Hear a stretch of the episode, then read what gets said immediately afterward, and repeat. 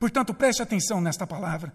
Preste atenção na pregação da palavra de Deus, porque é agora que o poder do Espírito Santo pode agir na tua vida, seja fortalecendo a tua fé, seja mudando toda a tua história, fazendo com que você confie em Cristo para a tua salvação.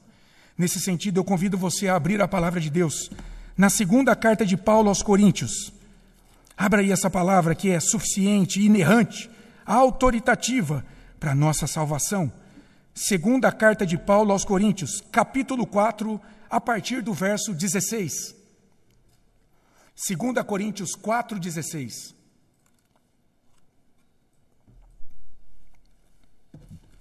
Preste atenção na leitura desta palavra. Esta palavra não é minha, esta palavra não é do pastor, esta palavra é de Deus para a nossa vida.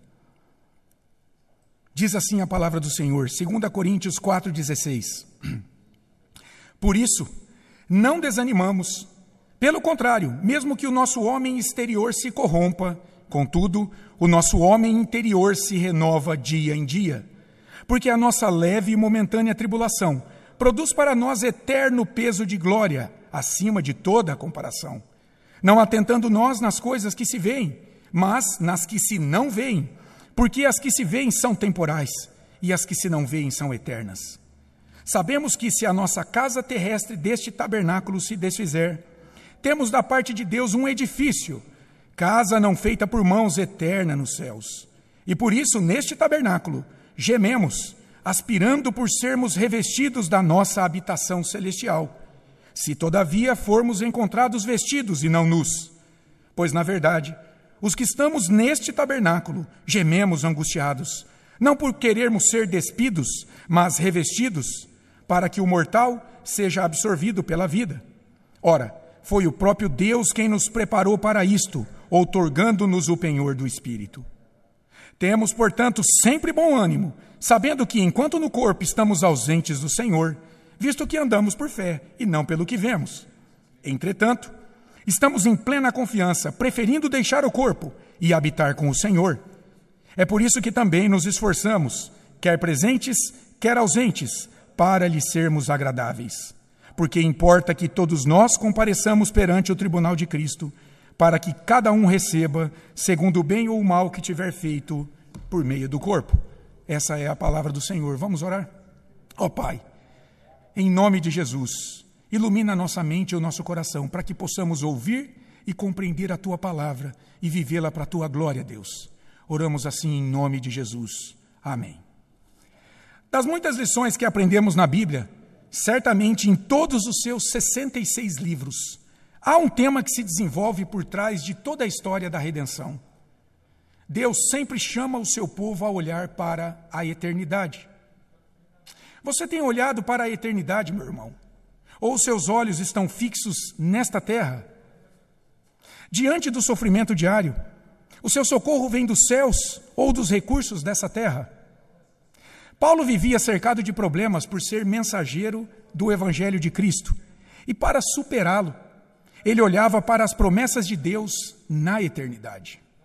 No momento da dor, ele se desconectava da sua frágil natureza humana e elevava o coração à vida celestial em Cristo, e isso fazia toda a diferença em seus dias. Meus queridos, diante do sofrimento diário, precisamos aprender a olhar para os céus. Precisamos entender, não só na mente, mas no coração, que temos uma natureza humana frágil, mas uma vida gloriosa nos céus, prometida a todos os que crerem em Jesus Cristo. Isso nos ajudará a enfrentar os desafios da vida. Eis aí uma boa tática de combate contra o sofrimento: enfrentá-lo na perspectiva da eternidade. Por isso que eu quero que você, nessa manhã, guarde isso. Enfrente o sofrimento olhando para a glória na eternidade.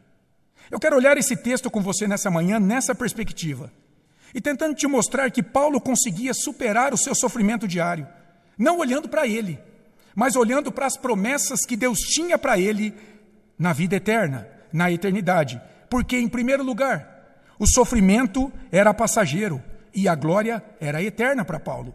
Está aí dos versículos 16 a 18 do capítulo 4. Em segundo lugar, Paulo tinha um ardente desejo pelo seu corpo celestial. Está aí no capítulo 5, dos versículos 1 ao 5. E por fim, Paulo vivia aqui na terra como cidadão dos céus. Está aí no final dos versículos 6 ao versículo 10. O primeiro ponto: o sofrimento é passageiro, a glória é eterna. O versículo 16, que nós já lemos, começa com: Por isso não desanimamos. E essa conjunção por isso, que você pode trocar ela por portanto, na verdade ela é uma conjunção explicativa, porque ela está aí explicando o argumento anterior de Paulo. Por que, que Paulo não desanimava?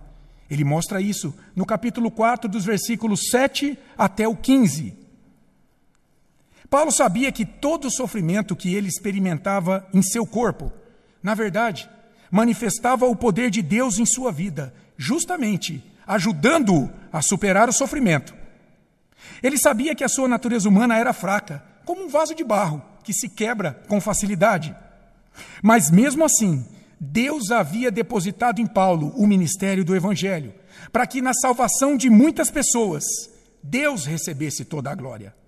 A promessa para Paulo e para todos os alcançados pelo Evangelho era uma só. É a promessa para mim e para você nessa manhã. A de que em algum momento eles teriam um corpo ressuscitado em glória e todo sofrimento deixaria de existir. Veja o versículo 14 do capítulo 4. Sabendo que aquele que ressuscitou o Senhor Jesus Cristo também nos ressuscitará com Jesus e nos apresentará convosco. Então é por isso que ele não desanimava. Ele não perdia o coração, ele não ficava desmaiado na alma, ele não ficava, não ficava cansado, como ele diz aí no versículo 16. Agora preste atenção. Acompanhe comigo nesses versículos 16 a 18. Por que, que ele não desanimava? Onde é que estavam os olhos do apóstolo Paulo sofrendo em seus dias por Cristo? Olha lá. Ainda que o seu corpo físico, isso é uma figura para a vida na carne. Ainda que o seu corpo físico estivesse sendo levado à decadência, esse é o sentido da palavra corrupção aí. O seu homem interior, uma figura para a vida no espírito, estava sendo renovado em todo o tempo pela ação do Espírito Santo. Perceba nesse versículo 16 os verbos no presente contínuo, lá no original: corrompa e renova. Isso denota, isso nos aponta um processo contínuo, tanto na decomposição do corpo quanto na santificação da alma. Nós vemos isso no versículo 16. Mas não só. Ele sabia que o seu sofrimento que consumia o seu corpo era pequeno e passageiro quando comparado à glória eterna a ele prometida em Cristo. Ele fala isso no versículo 17. Por isso, ele não vivia olhando para o sofrimento, mas para a glória na eternidade. Versículo 18. Isso o motivava a permanecer de pé em meio à dor. Meus queridos, isso deve servir de alerta para todos nós. Porque por vezes sucumbimos à dor, justamente porque fazemos o caminho inverso. Tomamos a outra estrada na vida. Valorizamos demais o homem exterior, a vida na carne. Versículo 16. Estimamos a leve e momentânea tribulação como um animalzinho doméstico que precisa ser nutrido, cuidado todos os dias. Verso 17. E nos pautamos pelos que os nossos olhos físicos conseguem ver e não pela fé. Versículo 18. E você pensa, como Paulo pode chamar de leve e momentâneo o seu sofrimento? quando ele sofreu tanto pelo Evangelho, tendo literalmente perdido a cabeça por ele. É que Paulo via o sofrimento, não na perspectiva humana, terrena, mas na perspectiva da eternidade. Por isso, não ignore o sofrimento, mas entenda a razão dele em sua vida como filho de Deus. E se você ainda não tem Jesus como teu Senhor e Salvador, Venha para o Senhor e comece a receber o consolo de Deus em meio ao teu sofrimento. Paulo via o sofrimento como leve, pequeno, perto daquilo que Cristo suportou para a redenção da alma e do corpo de todos aqueles que nele creem. Ele o via como momentâneo, porque ele só durava nessa vida. E ele tinha por fim trabalhar a nossa vida espiritual em Cristo, ao produzir em nós uma glória que é infinitamente superior a qualquer sofrimento que você esteja ou possa experimentar em seus dias. Lembre-se, todo aquele que confessa Jesus como Senhor, como Salvador, foi chamado para sofrer por ele nesse mundo. Está lá em Filipenses 1, 29. Mas sempre com a promessa da glorificação final. É o que nós lemos em Romanos 8, 17. Se com ele sofremos, com Cristo, com ele seremos glorificados. Meus irmãos, preste atenção. E você, quem ainda não tem Cristo também, mas que se ajunta a nós nessa manhã para ouvir o chamado de Deus para a tua vida, preste atenção. Em algum grau, todos experimentam sofrimento nessa vida. Essa vida não é perfeita. O sofrimento acomete todas as pessoas em algum grau. Agora, qual é a diferença? Você pode sofrer com Cristo ou sem Cristo. Sofrendo com Cristo, você vai experimentar o consolo do seu espírito em meio à dor e você será recebido na glória no final da sua vida. Sofrendo sem Cristo, você sofrerá sozinho neste mundo e no final, diz a Bíblia, você será enviado ao inferno para sofrer um tormento sem fim. Por isso, preste atenção. Esta palavra é para você, nessa manhã, para você se arrepender dos seus pecados e passar a confiar em Cristo. Para que, se você sofrer, você sofra com Ele, amparado por Ele, descansado nas promessas dele para a sua vida, recebendo o consolo dele pelo seu Espírito Santo e seja recebido na glória ao final. Não há glória eterna sem sofrimento, é o que a Bíblia nos apresenta. Se Cristo enfrentou o sofrimento para receber a glória, por que será diferente com você? O que você precisa saber é que a glória que o sofrimento em Cristo produz na tua vida é acima de toda comparação. Paulo já falou disso em Romanos 8, 18. Porque para mim tenho por certo que os sofrimentos do tempo presente não podem ser comparados com a glória a ser revelada em nós. Pense em algo extraordinário na sua vida. Pensou? A glória que te espera nos céus está muito, mas muito além disso. Muito além. Esta glória está disponível para todo aquele que recebe Jesus como seu Senhor e Salvador. Por isso, nesta manhã, mais uma vez, talvez você esteja há muito tempo vivendo distante de Deus, sem comunhão com Ele. O convite do Evangelho é para que você se arrependa de seus pecados e deposite a sua fé unicamente em Cristo para a tua salvação. A promessa de Deus para todos os que crerem em Jesus Cristo e que foram ressuscitados espiritualmente em sua regeneração é de que eles já estão reinando neste momento nas alturas com Cristo. Paulo fala em Efésios 2,6 sobre isso. Mas isso será pleno quando entrarem na glória eterna, quando deixarem este mundo e todo o seu sofrimento. Isso pode ser real na sua vida, meu querido que me ouve nesta manhã mas que ainda não entregou a sua vida a Cristo. Deixa eu lhe fazer uma pergunta. Afinal de contas, a sua vida se limita a esta existência? É isso a sua vida? Você vive seus dias com a expectativa de que, se Cristo não voltar antes, você continue vivendo depois da sua morte? Ou você nem acredita em vida após a morte? Em Cristo você tem uma vida eterna gloriosa e sem sofrimento. Sem Cristo, você também continuará depois, mas morto eternamente. Paulo sabia que o sofrimento era passageiro e a glória era eterna. Por isso ele sofria olhando para a eternidade, para as promessas de Cristo e a nova vida que ele desfrutaria para sempre ao seu lado. E por isso, em segundo lugar, Paulo tinha um ardente desejo para o seu corpo celestial. Ele tinha um ardente desejo por seu corpo celestial. Está aí nos versículos de 1 a 5 do capítulo 5. Paulo inicia aí o versículo 1, fazendo um contraste entre casa terrestre e um edifício. Ele diz aí, capítulo 5, versículo 1: Sabemos que se a nossa casa terrestre deste tabernáculo se desfizer, temos da parte de Deus um edifício, casa não feita por mãos, eterna nos céus. Ele faz um contraste entre uma casa terrestre e um edifício. Uma casa construída por mãos humanas e um edifício construído por Deus. É interessante, porque essa casa terrestre aqui é uma figura para o nosso corpo físico, que é feito por mãos humanas.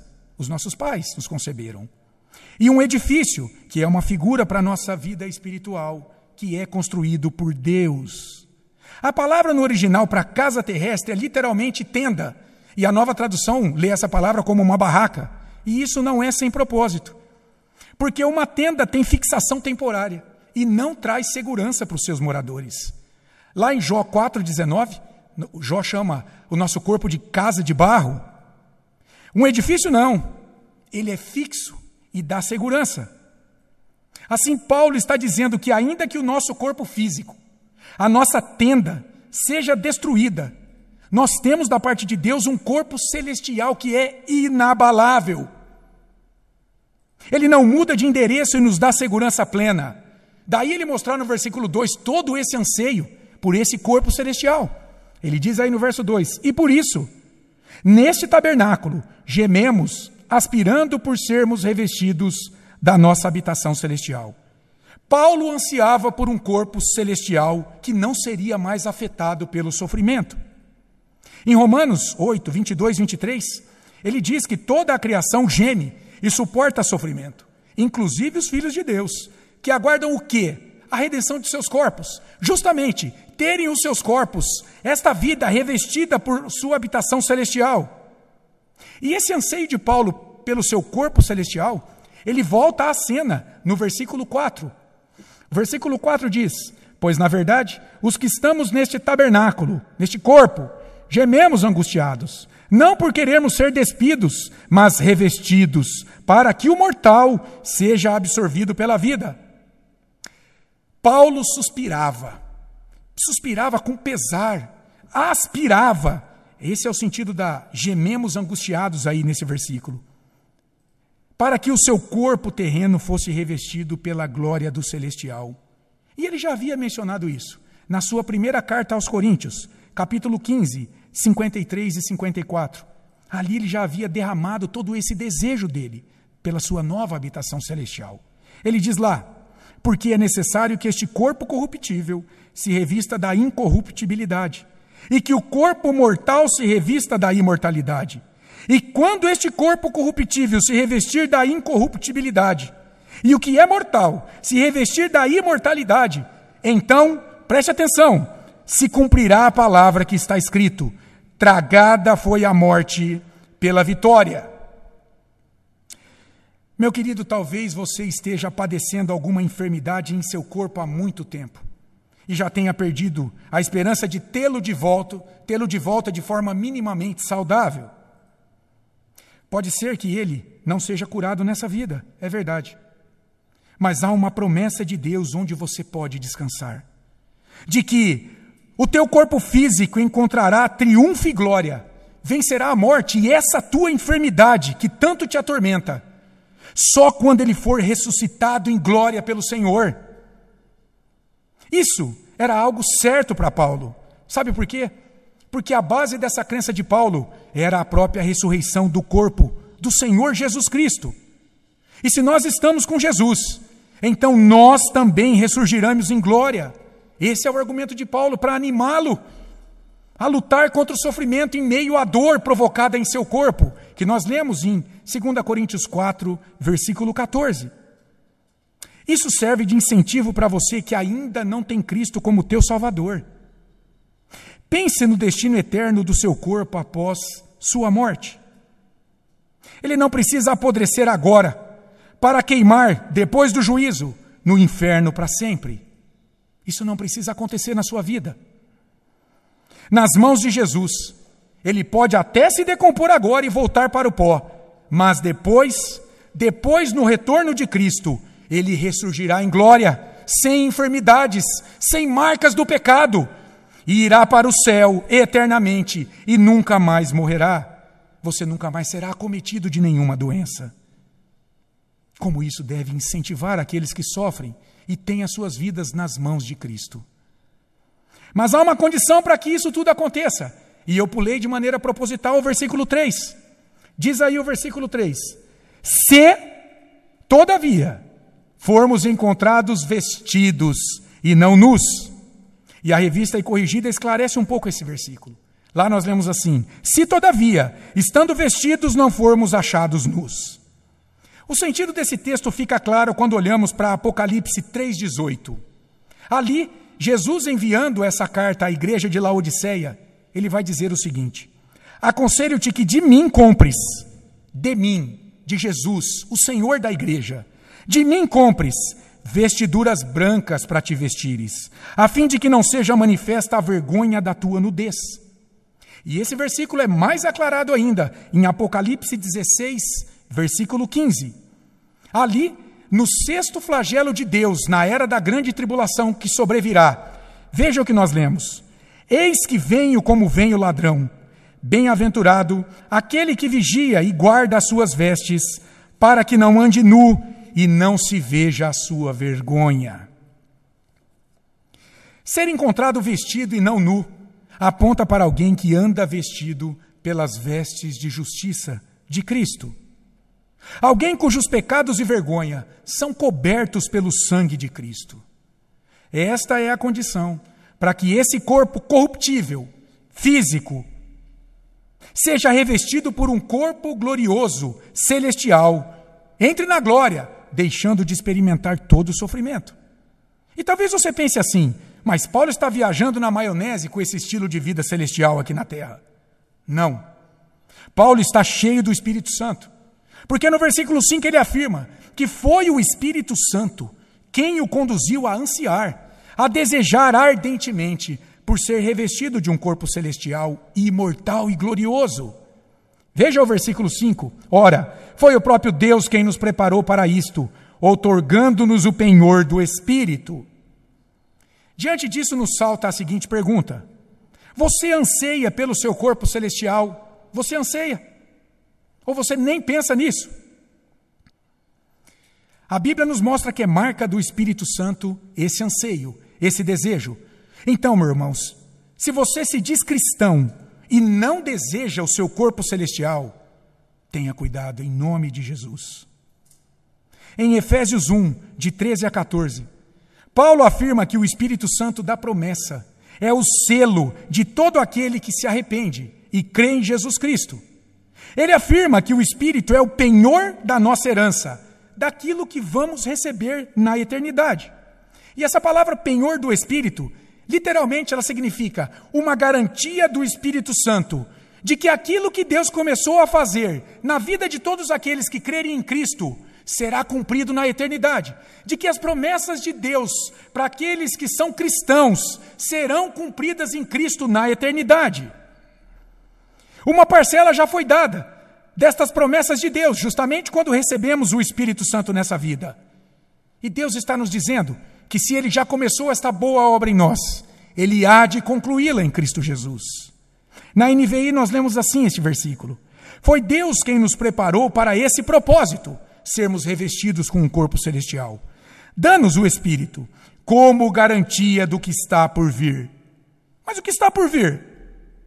Do que o Espírito Santo é garantia? De que nós, os que morremos com Cristo, ressuscitaremos com Ele em glória, com um corpo glorioso. Se você crê em Jesus Cristo como seu único e suficiente Salvador e Senhor, se você é um seguidor de Jesus Cristo, isso significa que você não foi destinado para a morte, mas para a vida eterna. Você agora pertence à família de Deus, de modo que pode ser chamado de irmão. E se você ainda não creu em Jesus, faça isso agora, hoje mesmo. Ouça o chamado de Deus à sua vida. Esta é a oportunidade para você ser chamado de filho de Deus, para ser incluído na família de Deus para ser chamado de irmão e cristão. Quem garante isso na tua vida é o Espírito Santo que Deus derramará na sua vida. Os que pertencem a Jesus Cristo podem enfrentar o sofrimento em seus dias como cidadão dos céus. Eles podem enfrentar o sofrimento olhando para a glória na eternidade desde agora. É por isso que no terceiro ponto, Paulo vive os seus dias aqui na terra como um cidadão dos céus versículos 6 a 10. E a tônica desses versículos finais aqui é a seguinte: Não é porque eu não vejo o Senhor com os meus olhos que eu posso fazer o que eu quiser com o meu corpo nesta terra. Embora meus olhos físicos não enxerguem o Senhor, pois Ele é Espírito, eu vivo na presença dele o tempo todo. E ainda que anseie por viver para sempre em um corpo celestial, enquanto caminho aqui nesta terra, neste corpo de pó, eu preciso ter uma vida aprovada por Deus. Ser zeloso pela causa de Deus, porque um dia, em algum momento, eu estarei diante de Deus e prestarei contas a Ele de tudo aquilo que fiz no e por meio do meu corpo. Aqui na terra, preste atenção, na verdade, eu estou sendo preparado por Deus para entrar no céu. Deus aqui o tempo todo está preparando você para entrar no céu. É isso que Paulo vai dizer nesses versículos finais. Dos versículos 6 e 7, ele afirma que, porque o Senhor está nos céus e ele aqui na terra, e vivendo ele por fé e não pelo que via, é claro que nesse sentido, Paulo estava distante do Senhor. Diz aí os versos 6 e 7. Temos, portanto, sempre bom ânimo, sabendo que, enquanto no corpo, estamos ausentes do Senhor, visto que andamos por fé e não pelo que vemos. É preciso que você entenda que se você caminha por fé, então você não vê o reino de Deus com seus olhos físicos. Pois esse reino não é desse mundo caído, mas de um mundo espiritual perfeito, que será teu um dia em toda a plenitude, se você pertence a Cristo. Paulo não era ingênuo ao enfrentar o sofrimento, achando que aqui nesse mundo tudo se resolveria maravilhosamente bem. Mas isso aí não lhe tirava o ânimo mesmo sabendo não desfrutar de toda a plenitude de bênçãos que o mundo espiritual, que o mundo celestial em Cristo traria um dia à sua vida. E por isso, novamente no versículo 8, ele manifesta o seu anseio, o seu anseio de deixar esta terra, este corpo, e partir para uma vida eterna com Cristo. Ele diz aí no verso 8: Entretanto, estamos em plena confiança, preferindo deixar o corpo e habitar com o Senhor. Ele deixa isso mais claro ainda no texto clássico, Filipenses 1, 23, onde ele diz: Tenho o desejo de partir e estar com Cristo, o que é incomparavelmente melhor. Pois a nossa pátria está nos céus, ele vai dizer em Colossenses 3,20, de onde aguardamos o Salvador, o Senhor Jesus.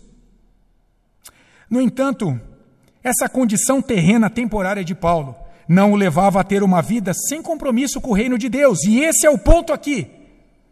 Ele demonstra isso aí no verso 9. Ele diz assim: É por isso que também nos esforçamos, quer presentes, quer ausentes, para lhe sermos agradáveis. A palavra aí, nos esforçamos, Paulo está dizendo, é por isso que aqui, enquanto neste corpo corruptível, eu me esforço, eu sou zeloso, eu tenho um forte desejo, e na NVI a gente lê: Eu tenho o propósito de lhe agradar, de viver a minha vida terrena como verdadeiro cidadão dos céus, em santidade, o tempo todo, buscando lutar contra o meu pecado. Paulo é responsável em viver os seus dias, mesmo em um corpo terreno manchado pelo pecado e exposto a tantos sofrimentos. Pois ele sabia que Deus tudo enxergava e media todas as suas obras nesse mundo. Um dia Paulo sabia que ele prestaria contas de tudo aquilo que havia feito no e por meio do seu corpo a Deus. Ele vai dizer isso no versículo final, no versículo 10. Porque importa que todos nós compareçamos perante o tribunal de Cristo, para que cada um receba segundo o bem ou o mal que tiver feito por meio do corpo. Deus está no seu santo trono, observando tudo de bom e de mal que fazemos com e por meio dos nossos corpos. Não se engane quanto a isso. Um dia ele pedirá contas de tudo isso. Por isso é preciso viver vida íntegra neste mundo, vivendo aqui como verdadeiro cidadão dos céus, como peregrino nessa terra. Dito isso, nós podemos concluir Enfrente o sofrimento olhando para a glória na eternidade. Durante a tua vida como membro de igreja evangélica, você tem aprendido a olhar para a eternidade, em especial em meio ao sofrimento? Você tem. E você que ainda não entregou a sua vida a Cristo, para onde você tem mirado os seus olhos em meio à dor? Paulo vivia sua vida olhando para a eternidade. E isso o levava a ver o sofrimento como algo passageiro em comparação à glória que era eterna. Além disso, porque ansiava pelo seu corpo celestial, as feridas em seu corpo físico não o faziam desmaiar em sua alma. E por fim, porque sabia que Deus o havia chamado para a santidade, para o um mundo perfeito no futuro, ele desde já buscava caminhar na terra como cidadão dos céus, testemunhando que pertencia de fato aos céus. Eu quero fazer três rápidas aplicações à sua vida, olhando para esse texto nesta manhã, além daquelas que já foram feitas durante o sermão. Mas preste atenção nisso. A primeira aplicação: não faça um monumento de seu sofrimento e se curve diante dele todos os dias em uma vida de lamentação sem fim. Não assuma uma vida de vitimização. Entenda o propósito do sofrimento como cristão em sua vida. O povo de Deus sempre experimentou sofrimento para ser levado à obediência e submissão. Isso aconteceu com os patriarcas, com o povo no deserto, na época dos juízes, na monarquia, no exílio, com o Senhor Jesus Cristo em sua vida humana, e também acontecerá com cada um de nós. Diante do seu sofrimento, mude o foco do seu olhar. Tire os olhos dele e comece a mirar a glória eterna que te está reservada em Cristo Jesus, onde esse sofrimento que te abate hoje não existirá. Lembre-se, a glória eterna em Cristo é infinitamente maior que o teu sofrimento de hoje. E, se você ainda não é cristão, se você ainda não tem a sua vida nas mãos de Cristo, Ele mesmo nesta manhã, por meio da Sua palavra, te convida a deixar de sofrer sozinho e passar a contar com o consolo do seu Espírito Santo no meio do seu sofrimento. O que você precisa é entregar a sua vida a Ele e confiar que em Cristo Jesus há uma glória eterna reservada para você, o que nenhum sofrimento pode apagar. Eu sempre gosto de pensar na figura da bola de basquete em uma mão. Uma bola de basquete na minha mão não serve para nada, mas uma bola de basquete nas mãos do Michael Jordan serve para muita coisa. Nas mãos de quem está a tua vida, meu irmão?